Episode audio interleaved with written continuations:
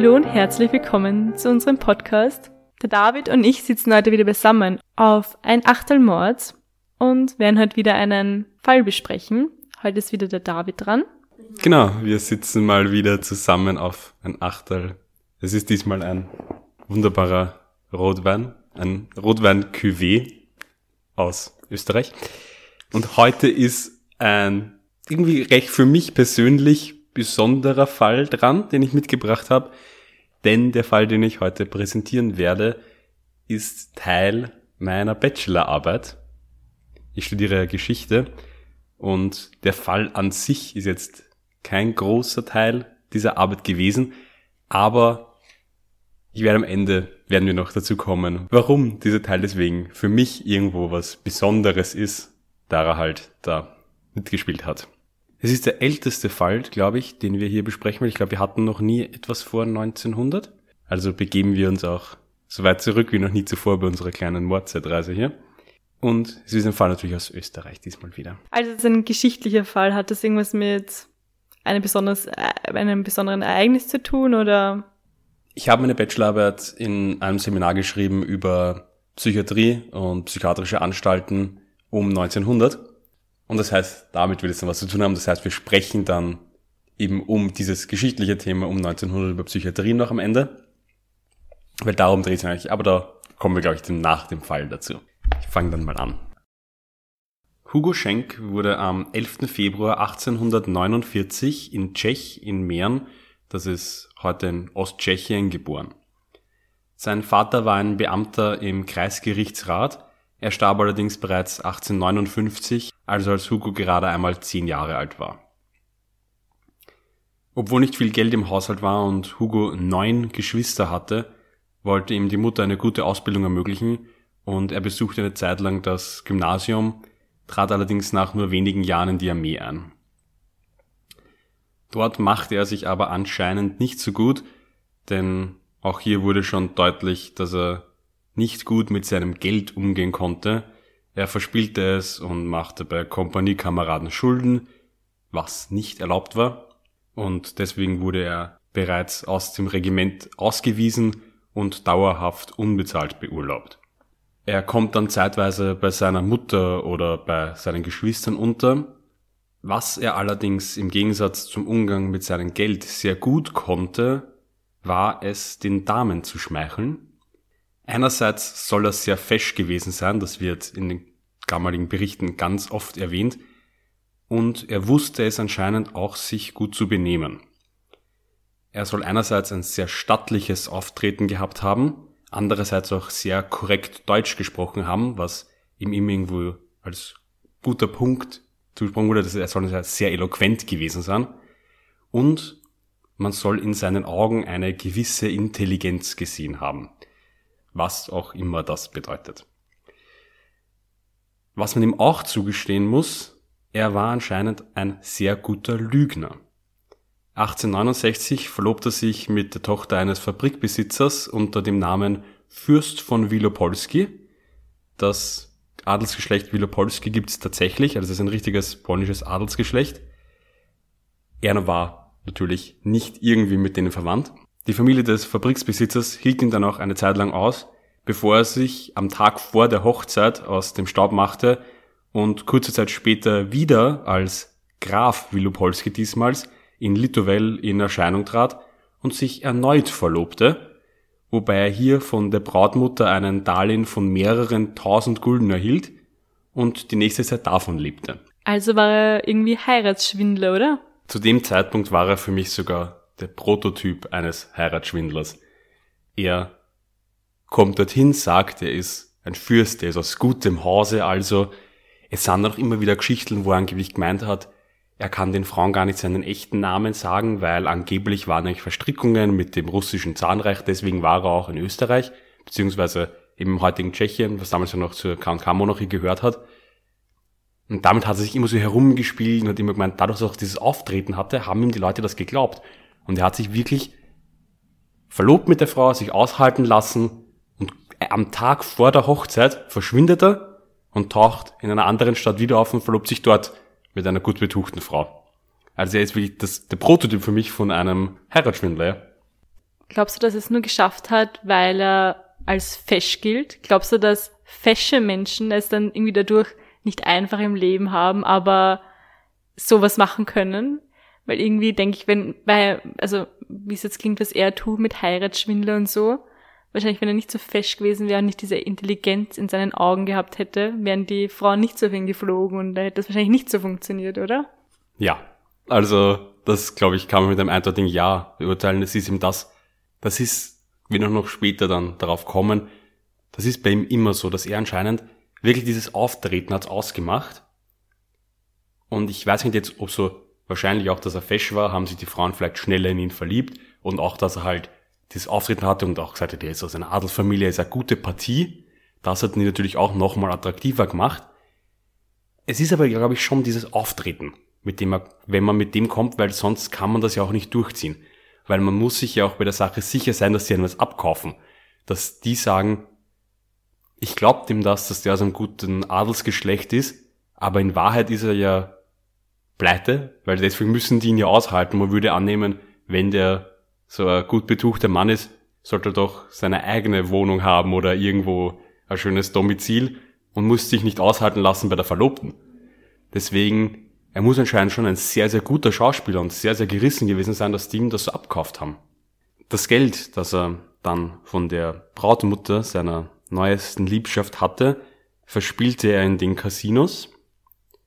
Laut eigener Aussage auch in Monaco, wo bei das eher fraglich ist, weil das ist auch so etwas, wo man dann sagt, das hat er vielleicht dann vor Gericht so behauptet, um seinen Ruf zu wahren, dass er, er verspielt das nicht irgendwo in der Dorfkneipe, sondern er verspielt natürlich in Monaco.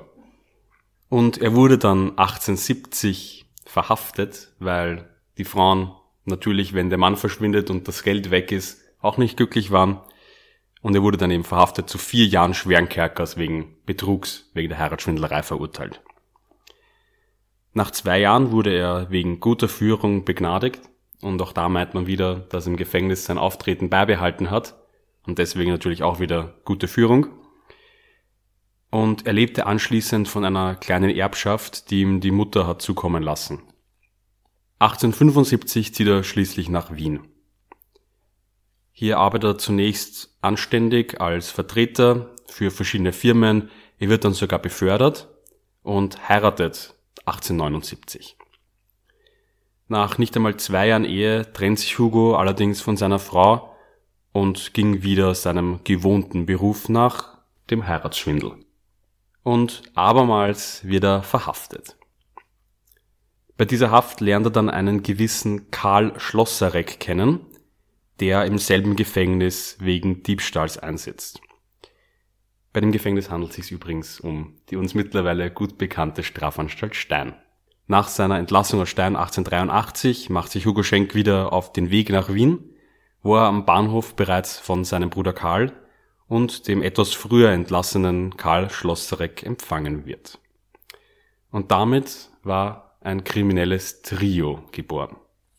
Und der erste Überfall, der jetzt, den ich jetzt gleich erzählen werde, der wird dann zum späteren Vorbild obwohl man sich das bei dem Ablauf gar nicht vorstellen könnte. Der Müller-Gehilfe Franz Pottperer zieht Ende März 1883 in den 9. Wiener Gemeindebezirk, also Grund, um eine Anstellung zu finden.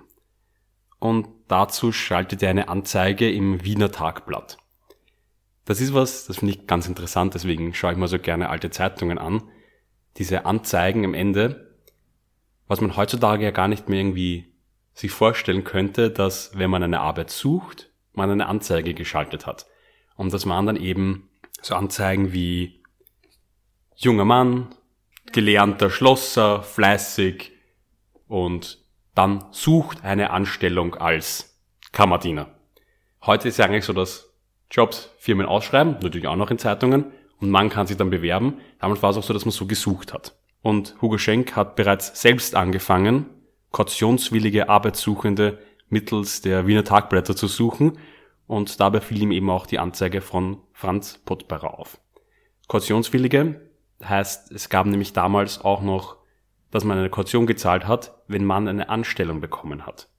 Also wenn ich angefangen habe in einem Geschäft zu arbeiten, habe ich eine Kaution hinterlegt. Das waren oft relativ hohe Summen, 500 Gulden konnten das schon sein, um dem Dienstgeber eine Versicherung zu geben, dass ich dort bleibe. Weil damals war es noch nicht so wie heute, wenn man verschwunden ist, ist man verschwunden. Und hat natürlich irgendwo anders hingehen können und vielleicht den Arbeitgeber damit betrügen können. Und damit, dass das ihm gesichert war, gab es damals eine Kaution, die war teilweise sogar gesetzlich festgelegt, wie hoch die sein soll.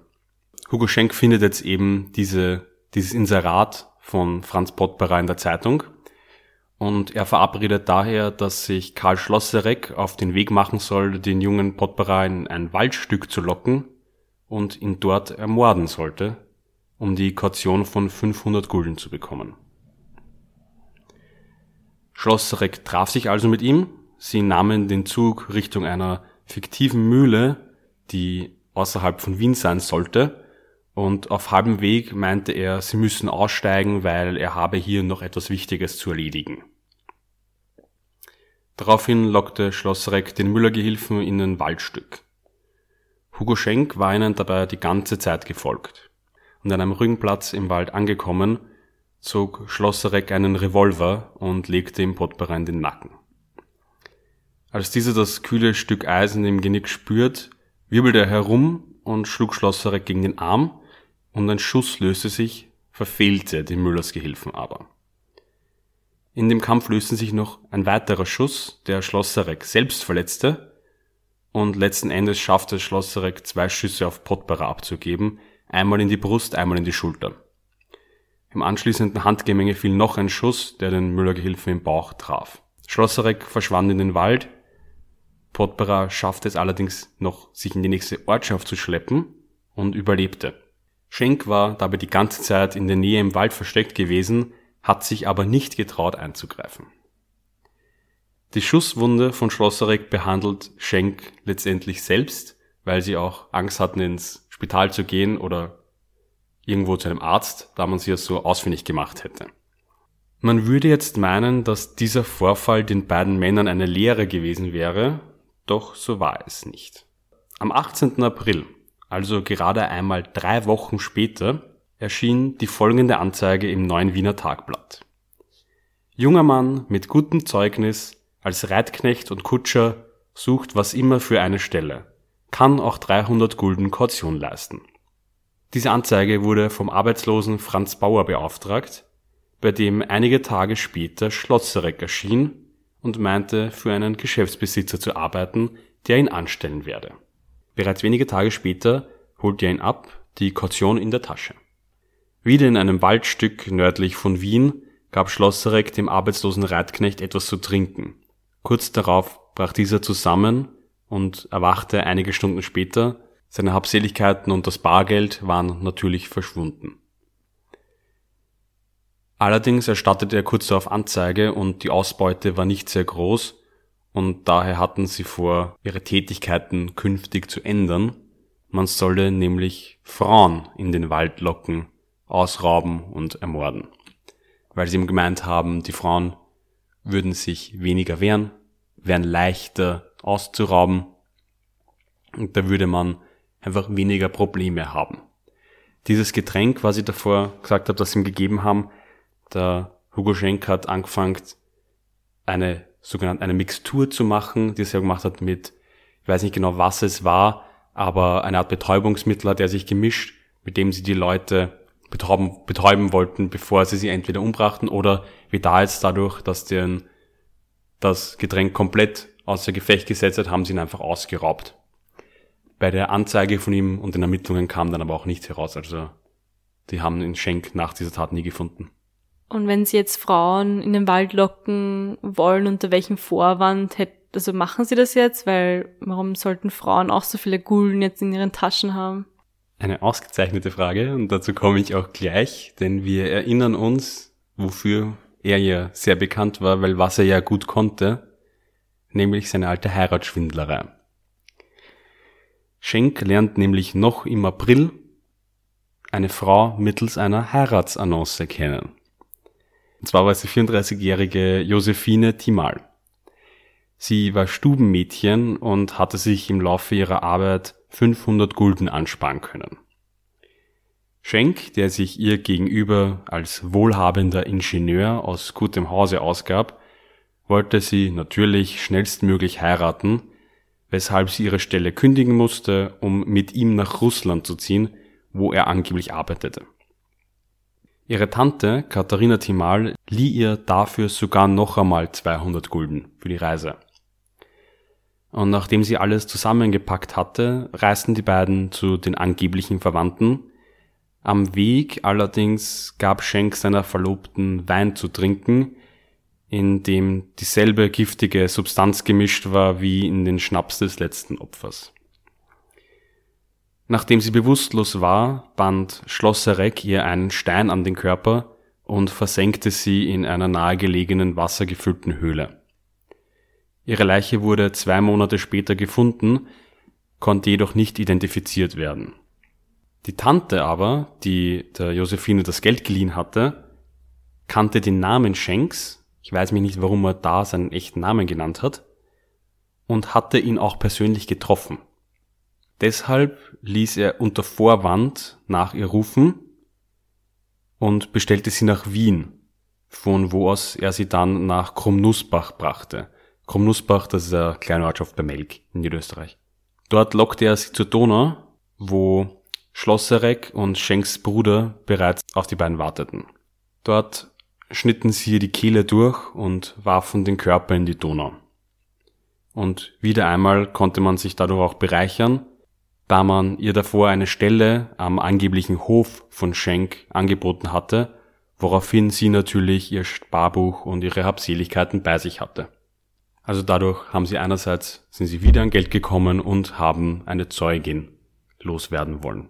Und wieder einmal wird auch diese Leiche kurze Zeit später entdeckt und obduziert, allerdings kann man auch sie wieder nicht identifizieren. Schenk lebte zurzeit eben von Mord zu Mord. Und was ihn daran am meisten nervte, war anscheinend eigentlich, dass er die Beute mit den zwei anderen teilen musste. Er hat sich nämlich selbst gesehen als den Kopf hinter allem, der alles eingefädelt hat, dem sein Auftreten sie überhaupt das Geld beschafft hat und die Frauen, die sie dann ermordeten. Schlosserek war für ihn der Mann fürs Grobe und sein Bruder war für ihn irgendwie gänzlich unwichtig für die Raubmorde. Und ich muss auch ehrlich sagen, bei der Recherche bei dem Ganzen, sein Bruder war immer der, der sich um kleinere Dinge gekümmert hat, wie irgendwelche Briefwechsel, auch ein bisschen Beweise verwischen, der auch immer geschaut hat, während der Schlosserek und ähm, der Hugo Schenk jemanden ermordet haben, ist er oft Wache gestanden. Er war eigentlich selten wirklich dabei bei der Straftat. Er hat immer, er war immer so der Mann für die Kleinigkeit im Hintergrund. Und weil er eben nicht mehr teilen wollte, beschloss er beim nächsten Mal alleine zu arbeiten. Und wieder durch die Zeitung lernte er Therese Kettel kennen, die als Köchin beim Baron Buschmann arbeitete. Als er erfuhr, dass sie eine kleine Menge Geld beiseite gelegt hatte und außerdem Schmuck und Wertpapiere besaß, wollte er sie natürlich alsbald ehelichen. Und da der Baron auf Reisen war, meinte er, sie sollen sich doch treffen, weil jetzt hatte sie eh Zeit, weil sie ja im Moment auch frei hatte, wenn der Baron nicht da war. Und weil es ja so unratsam war, das Haus des Barons unbeaufsichtigt mit den Wertsachen zu lassen, sollte sie am besten auch gleich alles mitnehmen. Bei einem romantischen Spaziergang durch den Wald, wie Therese dachte, wollte er sie dann ermorden. Und jetzt kommt eine ganz skurrile und grausame Geschichte, die Schenk später vor Gericht erzählt. Er soll es nämlich nicht übers Herz gebracht haben, sie zu erschießen. Die beiden waren auf einer Decke unterhalb von einem Baum und sollen Wein getrunken haben. Und da zeigte er ihr seinen ungeladenen Revolver und machte Schießversuche in die Luft, wodurch sie sehen konnte, dass es absolut ungefährlich war, weil er nicht geladen war. Dann soll er sie angewiesen haben, aus Spaß den Revolver sich selbst an die Schläfe zu halten und abzudrücken. Und weil der Revolver ja nicht geladen war, geschah auch nichts. Das Ganze sollte einfach nur ein Spaß sein. Dann allerdings zog er sich kurz in den Wald zurück und lud den Revolver. Als er zurückkam, bat er sie dann doch den Spaß zu wiederholen, weil sie ja so lustig war. Und dabei starb sie dann. Das heißt, in Wirklichkeit hat er sie zum Selbstmord gebracht, oder? Das ist irgendwie arg. Total verrückt, ja. Ähm, naja, Selbstmord ist eigentlich nicht, weil sie wusste ja nicht, dass sie sich umbringt. Und das Gericht glaubt ihm diese Version auch nicht. Und es ist eigentlich auch egal, weil es ist in, in beiden Fällen ähm, ein extrem ekelhafter Mord, weil so ist es ja genauso Mord, wenn ich jemanden sag, drück ab, es passiert nichts, wenn ich, wenn ich weiß, dass ich die Waffe geladen habe. Deswegen ist es eigentlich auch ganz egal, ob er abgedrückt hätte oder sie. Es ist in beiden Fällen, nur so ist das für mich das total kranke Vorstellung. Die Wertpapiere und Sparbücher sowie ihren Schmuck machte er anschließend wieder zu Bargeld. Therese Kettel galt dann lange Zeit als verschwunden, ihre Leiche wurde erst nämlich sehr viel später gefunden und in ihrer Hand hielt sie sogar noch den Revolver angeblich. Kurze Zeit später knüpfte Schenk dann wieder Kontakt über die Zeitung, diesmal war es die Köchin Rosa Ferenzi. Und auch sie hatte sich wieder einiges an Erspartem zur Seite gelegt und auch sie wurde wieder von Schenk verführt. Aus irgendeinem Grund beschloss er aber diesmal wieder mit seinen alten Kumpanen gemeinsam zu handeln und lockte sie kurz nach Weihnachten 1883 in die Nähe der Donau, wo Schlosserek sie mit einer Hacke ermordete und den Leichnam anschließend wieder in der Donau entsorgte. Ihre Leiche wurde bis heute nicht gefunden. Bis jetzt scheint für Schenk und seine beiden Komplizen ja alles eigentlich sehr gut zu laufen. Vier Morde, ein Mordversuch, ein Diebstahl und bisher keine Konsequenzen. Allerdings war bereits seit einiger Zeit das Verschwinden der Frau natürlich aufgefallen und die Polizei ermittelte auch bereits gegen die drei. Hugo Schenk war mehrmals mit den verschwundenen Frauen gesehen worden und auch sein ständig wechselnder Aufenthaltsort wurde auffällig. In einer Nacht wurde er dann gemeinsam mit Schlosserek in einem seiner vielen Zimmer in Wien festgenommen. Hatte nämlich mehreren, in mehreren Wohnungen Zimmer gemietet. Und auch hatten sie einige Liebesbriefe aufbewahrt, zu den vorigen Opfern und so konnte man ihnen noch sehr schnell die Morde dann nachweisen. Im Gerichtssaal, das ist eine, deswegen habe ich gesagt, darauf kommen wir noch mit seinem Auftreten, steht auch, der Schlossreck ist hineingegangen und das war ein zerzauster Mann, wo man sich gedacht hat, da haben sie da gedacht, ja, so schaut der Mörder aus. Und dann soll Hugo Schenk in den Gerichtssaal gegangen sein und die Leute haben angeblich den Atem angehalten, weil da ein Mann hineingegangen ist, hübsch und so ein schönes Auftreten, dass man gar nicht geglaubt hat, dass das ein Mörder ist. Das ist ja was, was man sehr oft so aus Gerichtsverfahren hört, dass die hineingehen und das sind die Leute von dieser Präsenz, dieses, dem glaubt man das gar nicht, weil er schaut nicht aus, wie man sich einen Mörder vorstellt. Und da finde ich, wird noch einmal irgendwie auch deutlich dieses Auftreten von ihm. Und er soll auch im Gericht immer sehr deutlich gesprochen haben, sehr korrekt gesprochen haben, will ich dieses Auftreten auch noch im Gericht bewahrt haben, dass ihm ja davor immer die Liebe der Frauen, die er dann ermordet hat, irgendwie gesichert hat.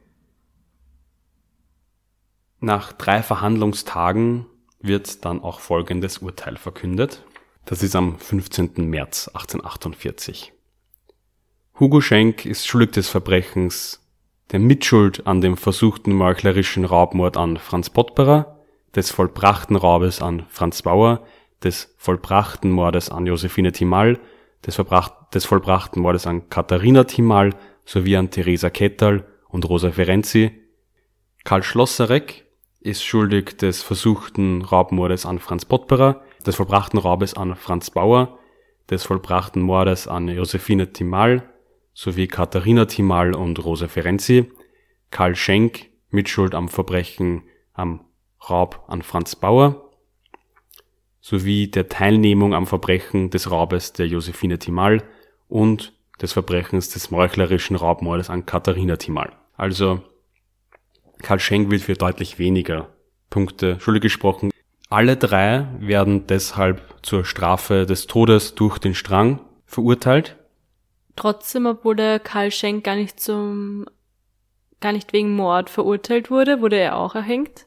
Er wurde zum Tode verurteilt, aber kommt am 20. April 1848 dann die Mitteilung, dass der Kaiser allergnädigst geruht und dem Karl Schenk die durch das angeführte Urteil verhängte Todesstrafe nachzusehen hat. Das bedeutet, Karl Schenk wird begnadigt, stattdessen wird seine Todesstrafe eine lebenslange Freiheitsstrafe zu schwerem Kerker wird jetzt endlich verurteilt. Hugo Schenk und Schlosserek werden letztendlich gehängt und der Schädel von Hugo Schenk ist heute noch aufbewahrt und zwar ausgestellt im Wiener Kriminalmuseum. Und hier am Ende meines Falls kommen wir jetzt auch zu dem eigentlichen Thema meiner Bachelorarbeit, über das ich jetzt noch gerne kurz sprechen würde. Und zwar geht es da eben nämlich um den Kopf von Hugo Schenk.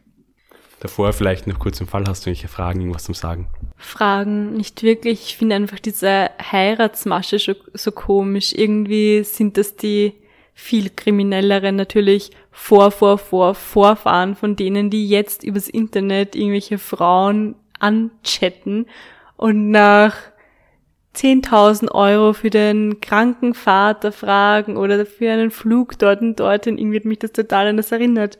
Einfach so Frauen ausnutzen, die vielleicht ein bisschen naiv sind oder sich einfach verlieben, wenn der so fesch war und so. Also, an das hat mich das irgendwie erinnert. Ich finde auch, und vor allem bei der Recherche habe ich mir die ganze Zeit gedacht, er ist eine Mischung aus der Blaunsteiner, aus unserer Folge 1. Tatsächlich, ich meine, er hat die Freundin nicht geheiratet, aber auch, die wollte eben wegen dem Erbe, dem Mord, damals war eben eigentlich nur ein reiner Raubmord, und auch irgendwo mit der, mit dem Fall vom Gasmann, weil bei ihm eben auch das war, dass die Morde seine Arbeit unter Anführungszeichen waren. Er hat ja ab dem Zeitpunkt, wo er angefangen hat zu morden, und man muss bei ihm jetzt auch sagen, das war alles innerhalb von einem Jahr. Die ganzen Morde sind ja alle im Wochentakt passiert. Ähm, er hat nur von den Morden gelebt. Er hat ja keinen Job gehabt oder irgendwas, sondern das Einzige, was er gemacht hat, war, die nächsten Opfer zu suchen, um sie auszurauben, um sie zu töten. Und das hat mich auch irgendwie wieder, wieder erinnert an den Fall vom Gasmann. Und das zeigt irgendwie auch voll eine Kaltblütigkeit. Wenn man in einem Jahr so viele Morde begeht und ja keine Reue und nichts zeigt, irgendwie klingt für mich leicht narzisstisch, wenn er so von wahrscheinlich hat er auch gewusst, dass er so fesch ist und dass er die Frauen haben kann und dann hat er sich gedacht, er braucht die anderen zwei nicht für seine Morde und ich weiß nicht, irgendwie klingt das leicht so, aber wenn es dann eh noch bis in seinen Kopf geht, vielleicht erfahren wir dann mehr. Dazu leider nicht wirklich. Es gibt nämlich kein psychologisches Gutachten, was ich auch sehr schade finde. Aber ich finde irgendwo, und das war auch für mich irgendwie das, was ich mir denke, er war anscheinend absolut narzisstisch. Für ihn war das, der Mord war ja seine tägliche Tätigkeit fast, der danach gegangen ist. Und er hat ja auch die Frauen dazu gebracht, dass sie sich in ihn verlieben, damit er sie ausrauben kann, damit er sie umbringen kann. Aber ich finde, man merkt ja bei dem, wo er dieses grausame Spiel mit der Frau gespielt hat, dass er offensichtlich nicht in der Lage war, selbst abzudrücken. Und deswegen hat er beim nächsten Mal auch wieder ein Schlosserreck dabei gehabt, der dann den Mord begehen hat müssen. Also er ist anscheinend selber ja nicht in der Lage gewesen, jemanden umzubringen.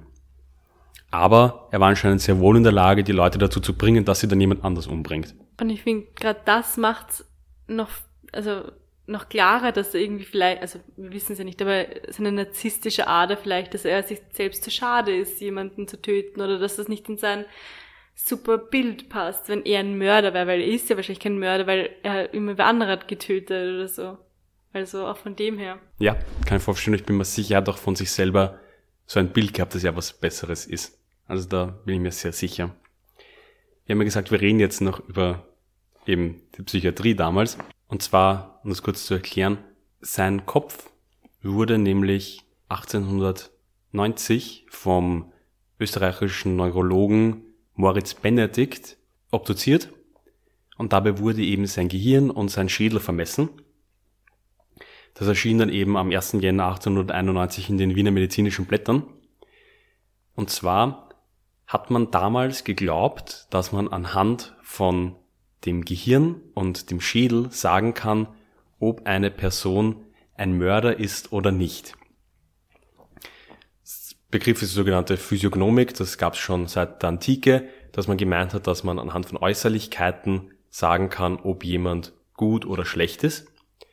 Und es entstand dann eben unter Franz Josef Gall, der hat ganz bekannt gemacht die sogenannte Phrenologie.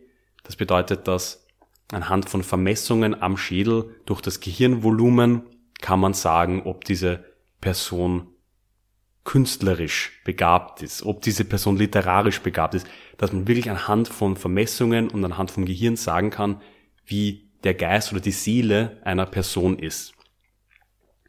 In diesem Gutachten wird dann eben auch versucht darzustellen, weil gewisse Dinge nicht so sind, wie sie angeblich sein sollten, dass irgendwo klar war, dass der schon ein Mörder ist. Ist natürlich heute alles absolut widerlegt und man weiß heute, dass es absoluter Blödsinn ist und man kann nicht sagen, ob jemand im Kopf zum Verbrecher geboren wird. Allerdings war das damals eine auch sehr wirkungsmächtige Lehre. Und es gab damals dann sogar, das war Cesare Lombroso, ein italienischer Kriminologe, der sich da ganz stark dafür eingesetzt hat. Und es gab dann eben auch sehr viele Bücher, sehr viele Schriften von Medizinern, die das absolut als die Wahrheit darstellen wollten. Und in der schlimmsten Ausformung, also manche Leute, das war die sogenannte Kriminalbiologie. Das bedeutet, dass man davon ausgegangen ist, dass Menschen zum Verbrecher geboren werden. Also man kann ja schon beim kleinen Kind, wenn man, wenn es geboren wird, das wird jetzt geboren oder zehnjährige wird dann schon als Verbrecher geboren. Also jedes Kind hat dann schon, wenn es auf die Welt kommt, entweder Verbrecher oder nicht Verbrecher. Und die ganz, ganz extremen Anhänger von dieser Kriminalbiologie haben dann sogar gemeint, wenn die, wenn genug wissenschaftliche Erkenntnisse da sind, sollte man möglicherweise sogar schon beginnen, Leute, sobald man die Erkenntnis hat, aufgrund von Schädelvermessungen zum Beispiel, dass man die Personen präventiv hinrichtet, weil man weiß ja dann schon, das muss ein Verbrecher werden. Den tragischen Höhepunkt hatte diese ganze Vorstellung dann letztendlich wie so vieles im Nationalsozialismus. Und zwar ist mir auch noch eine andere wichtige Sache, die man dazu sagen muss, die sogenannte Degeneration.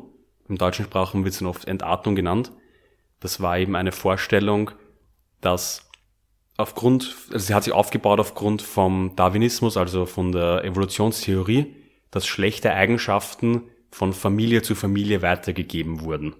Und deswegen ist man davon ausgegangen, dass wenn ein Kind einen schlechten Vater hat, das Kind genauso schlecht sein wird. Das waren zum Beispiel Dinge wie Alkoholismus ist angeblich vererbbar, hat es damals geheißen. Und im Nationalsozialismus wurden eben dann diese ganzen Theorien benutzt, um letztendlich ganze Bevölkerungsgruppen, wie zum Beispiel Roma und Sinti oder auch Juden, eine Grund zu haben, warum man gegen die vorgehen muss, weil die sind entartet, die sind degeneriert, das ist schon, die sind schon von Hause schon von Geburt an schlecht. Ganz besonders deutlich, finde ich, wird diese Weltanschauung auch in den Aktionen T4. Ich weiß nicht, ob die, die Aktion T4 etwas sagt. Ähm, wird aber sicher kennen, dass im Nationalsozialismus ja auch beeinträchtigte, behinderte Kinder ermordet wurden. Ganz bekannt ist der das Schloss Hartheim, wo eben Familien gesagt wurde, dass ihre Kinder in ein Heim kommen und dass denen dann, dass sie dort betreut werden, dass ihnen dort gut geht. Und Dort wurden dann eben sehr viele von denen ermordet. Oder, das ist eben die andere Sicht und davon nicht wird, kommt noch einmal mehr durch, wie diese Anschauung in den Köpfen der Nationalsozialisten drin war, dass Zwangssterilisationen durchgeführt worden sind. Weil man gemeint hat, aus denen im Erbgut kann schon nichts Gutes rauskommen, weil die sind ja schon degeneriert. Und deswegen werden die Leute zwangssterilisiert. Und darüber haben wir auch schon, ich glaube in der letzten Folge über die Todesstrafe war das, gesprochen, dass ja in China jetzt ähm, die Uiguren teilweise in riesigen Mengen zwangssterilisiert werden, weil man eben aus rassistischen Gründen in dem Sinne und damals eben unter dieser Vorstellung, dass es diese Degeneration gab, die aber auch da nur eine Maske war natürlich, das wurde eben damals schon so benutzt als politisches Instrument. Und nach 1945 hat sich das Ganze aber auch sehr, sehr schnell zum Glück aufgehört. Und deswegen ist diese Lehre, die es eigentlich schon so lange gab über die Degeneration, ähm, mittlerweile nicht mehr im wissenschaftlichen Kontext. Und auch das Ganze mit den Vermessungen und so hat sich alles als Blödsinn herausgestellt. Und auch die Kriminalbiologie hat eigentlich nach wenigen Jahrzehnten ein schnelles Ende gefunden, weil diese ganzen Vermessungen von Schädelformen und so kaum nachweisbar waren. Man hat sehr schnell ja gesehen, dass diese ganzen Theorien nicht stimmen.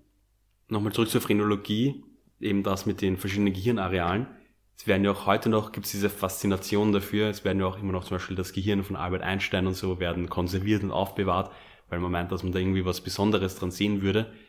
diese Lokalisationslehre kennt man auch heute noch ganz gut aus so Bildern, die wirst du auch kennen, wo man einen Seitenausschnitt von einem Kopf sieht und dann ist das Gehirn eingeteilt in so kleine Kreise und da steht dann drin Liebe, Familie oder was weiß ich.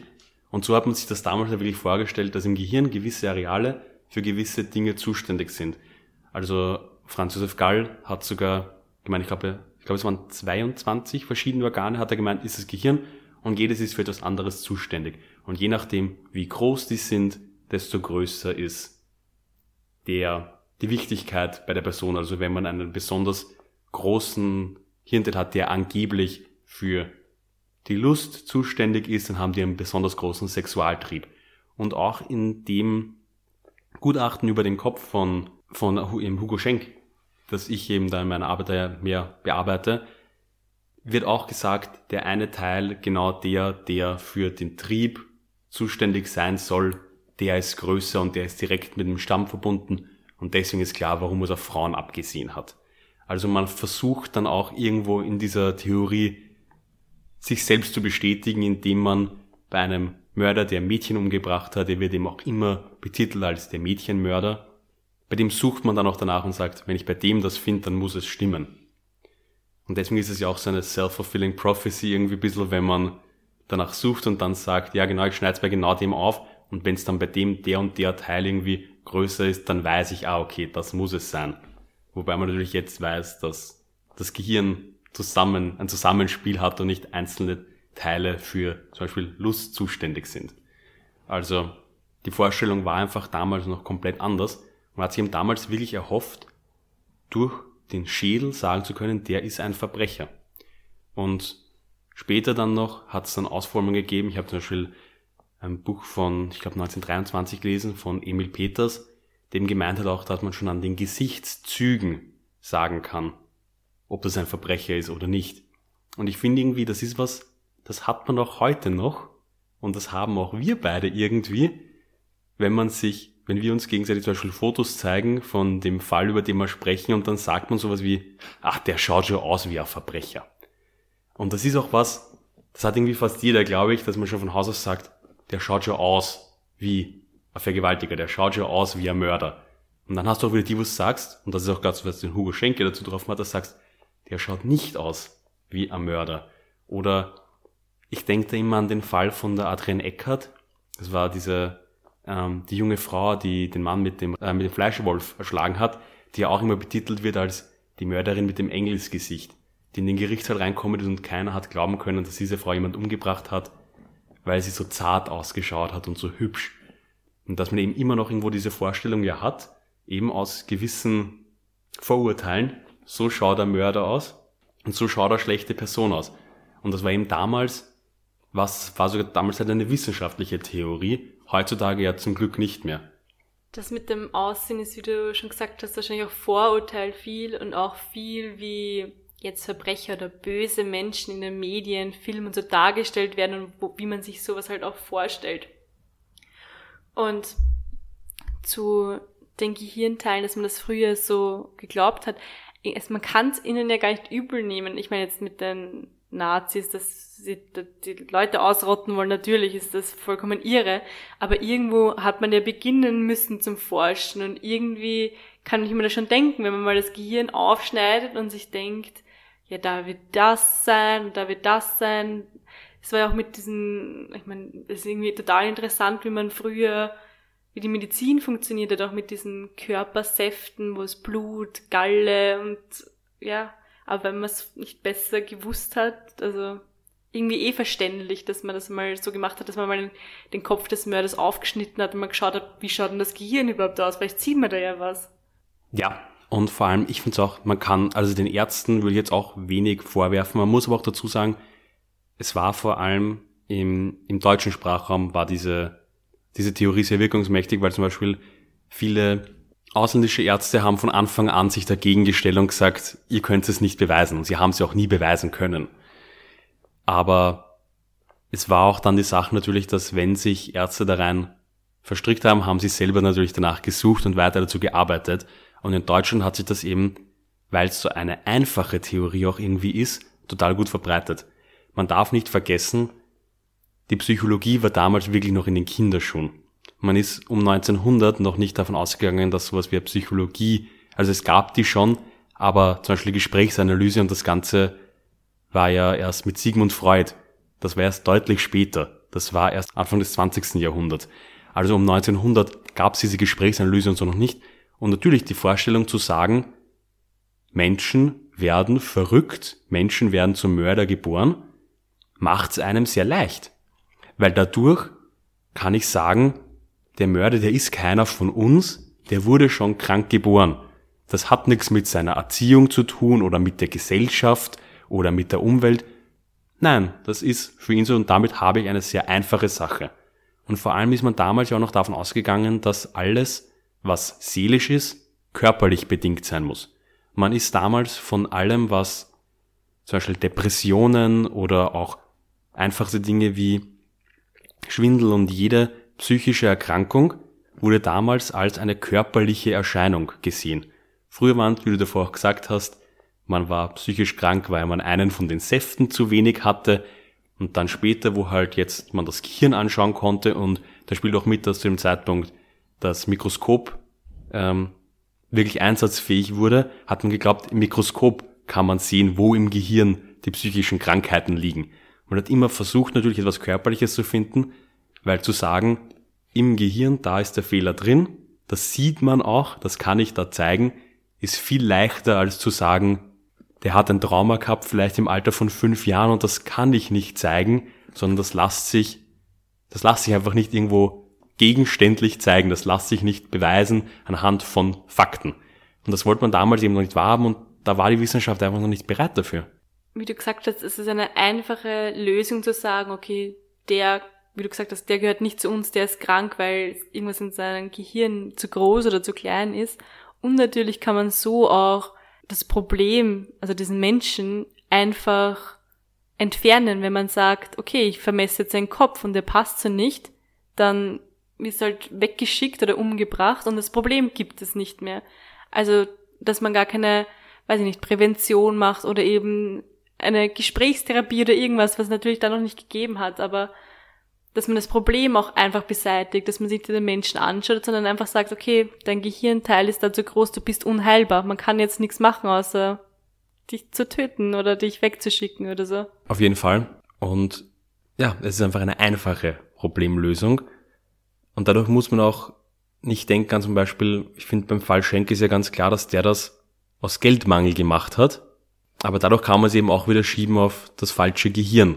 Das war nicht seine finanzielle Lage oder irgendein anderes Problem und damit kann man auch wieder sagen, das war keiner von uns, weil ich glaube auch die, wollten, die, die Leute nicht wahrhaben wollten, dass unter gewissen Umständen, würde ich jetzt einmal sagen, fast jeder zum Mörder werden kann. Und das kann, wenn ich denke an den Fall von letzter Woche, das kann jemand sein, dass er zum Mörder wird, weil jemanden rächen will. Und das kann sein, weil er Geldnot hat und deswegen einen Raubmord begeht. Das kann sein, weil er in Rage gerät wegen irgendetwas und deswegen im Affekt jemanden tötet. Und die Leute wollten einfach nicht wahrhaben, dass jeder eigentlich zum Mörder werden kann. Und wenn das von Anfang an bestimmt ist durch das Gehirn, ist es natürlich sehr leicht. Und dann muss man sich auch nicht darüber Gedanken machen, was mache ich mit den Menschen, sondern der ist geboren, damit ist so. Und damit kann ich natürlich auch die Verantwortung auch aus staatlicher Sicht und auch natürlich aus Sicht der Ärzte, die ja da ganz stark beteiligt waren, weil man muss ja denken, die Theorien sind von Ärzten entstanden und die können damit die Verantwortung auch wieder ablehnen und sagen, sie müssen nicht irgendwie anfangen, Lösungen zu finden, wie dem auch irgendwie du gesagt hast, sie müssen nicht versuchen, irgendwie zu medikamentieren und sie müssen nicht anfangen, neue psychiatrische Anstalten oder sowas zu bauen, sondern sie können sagen, so geboren ist so, können wir nichts ändern. Und dadurch war auch diese Theorie, glaube ich, so wirkungsmächtig und so beliebt, weil sie eben so eine einfache Lösung auf ein so komplexes Thema war. Und dass natürlich unter den Nationalsozialisten das extrem beliebt geworden ist, ist klar, weil sie auch so vielseitig war. Sie hat sich gut verbinden lassen mit der Rassentheorie, die die Nationalsozialisten so vehement vertreten haben. Und damit lasse ich ihm das Ganze total gut verbinden. Und damit war es einfach und damit hat man auch irgendwie nichts ändern müssen dran. Aber wie gesagt, sie hat nur sehr kurze Zeit zum Glück überlebt, weil sie eben sehr schnell, vor allem auch von ausländischen Ärzten, zum Beispiel französische Ärzte und amerikanische Ärzte, haben die da schon ganz am Anfang vehement dagegen gestellt, weil sie gemeint haben, sie können es nicht beweisen. Voll interessantes Thema, man kann da sicher ewig reden. Ich bin gespannt, was da in einer Bachelorarbeit drinsteht, muss man mal zum Lesen geben. Ja, ich kann leider wenig beitragen zu dem Thema. Ich kenne mich leider nicht aus mit Psychiatrie im 19. Jahrhundert. Wenn ihr sonst noch Anregungen oder Fragen an uns habt, könnt ihr uns gerne schreiben. Auf Instagram zum Beispiel, da heißen wir ein Achtelmord.podcast oder per E-Mail, da heißen wir ein Achtelmord.gmail.com. Und falls euch dieser Podcast gefällt, freuen wir uns auch sehr auf eine Bewertung, zum Beispiel bei Apple Podcasts. Damit sind wir am Ende der Folge angekommen. Wir trinken jetzt noch unser Achtel aus und treffen uns dann leider aufgrund von zeitlichen, urlaubsmäßigen und anderen Problemen erst in vier Wochen wieder auf ein Achtelmord.